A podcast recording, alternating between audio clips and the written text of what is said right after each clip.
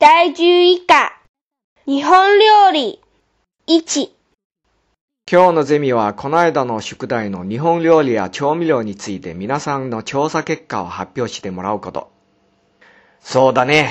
梅干し、刺身、寿司、塩辛、かまぼこ、鰹節、味噌、丼という順で発表してもらおうか。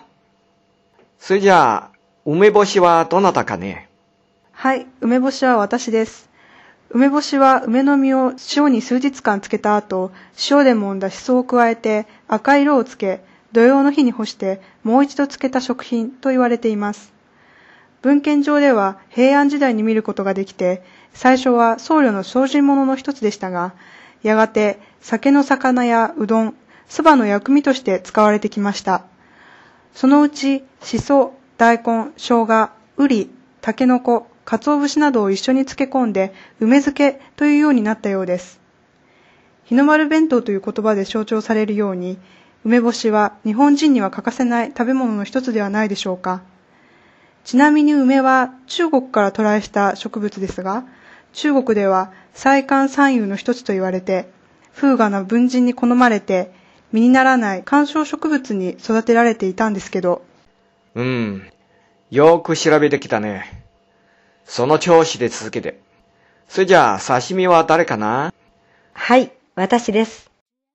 生地刺しや鶏刺し、馬刺し、牛刺しなどの刺身もあるそうですが、刺身は基本的にはやはり新鮮な生の魚介類などを薄く切って、醤油、香辛料などを添えて食べる料理です。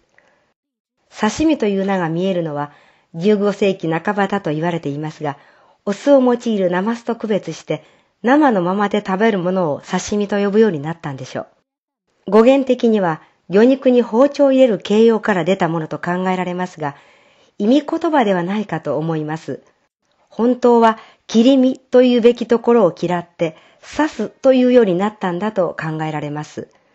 ちなみに刺身の香辛料の主役はわさびで、魚の生臭さを消す作用と殺菌作用があるようです。なるほど。君もよくできたね。意味言葉も面白いじゃないか。今時、離婚率が高くなってきたのは刺身じゃなくて切り身を食べ過ぎたせいにしようかな。まあ、冗談はさておき、次の発表をよろしく。はい、私のは刺身に関係のある寿司です。寿司は和製漢字で、魚に人弁のない柵の寿司とも書きます。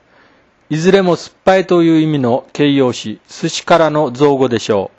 当て字で長寿の樹に視界の死の寿司とも書きます。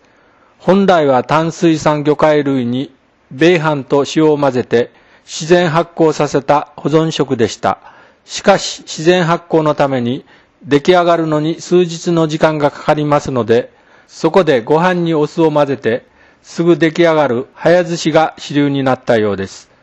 そこからお酢、砂糖、塩などで味付けした酢飯に魚介、卵、野菜などを添えた米飯も寿司と呼ぶようになったみたいです。保存食で京都のサバ寿司、滋賀県の船寿司が有名です。えーと、私の番ですが、塩辛は魚や貝の肉、卵、腸などを塩漬けにして発酵させた食品と言われています。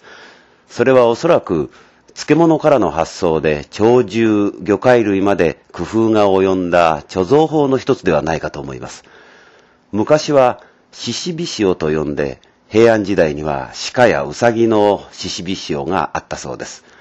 先生は、イカの塩辛には目がないとおっしゃったことがあるんですが、魚肉と臓物を塩で混ぜて発酵させておくと、アミノ酸ができて旨味が生じてくるわけで、これから魚醤が生まれます。イカナゴ醤油やイワシ醤油、秋田のしょっつるなどです。食通にとってはたまらないほどの好物でしょうね。はい。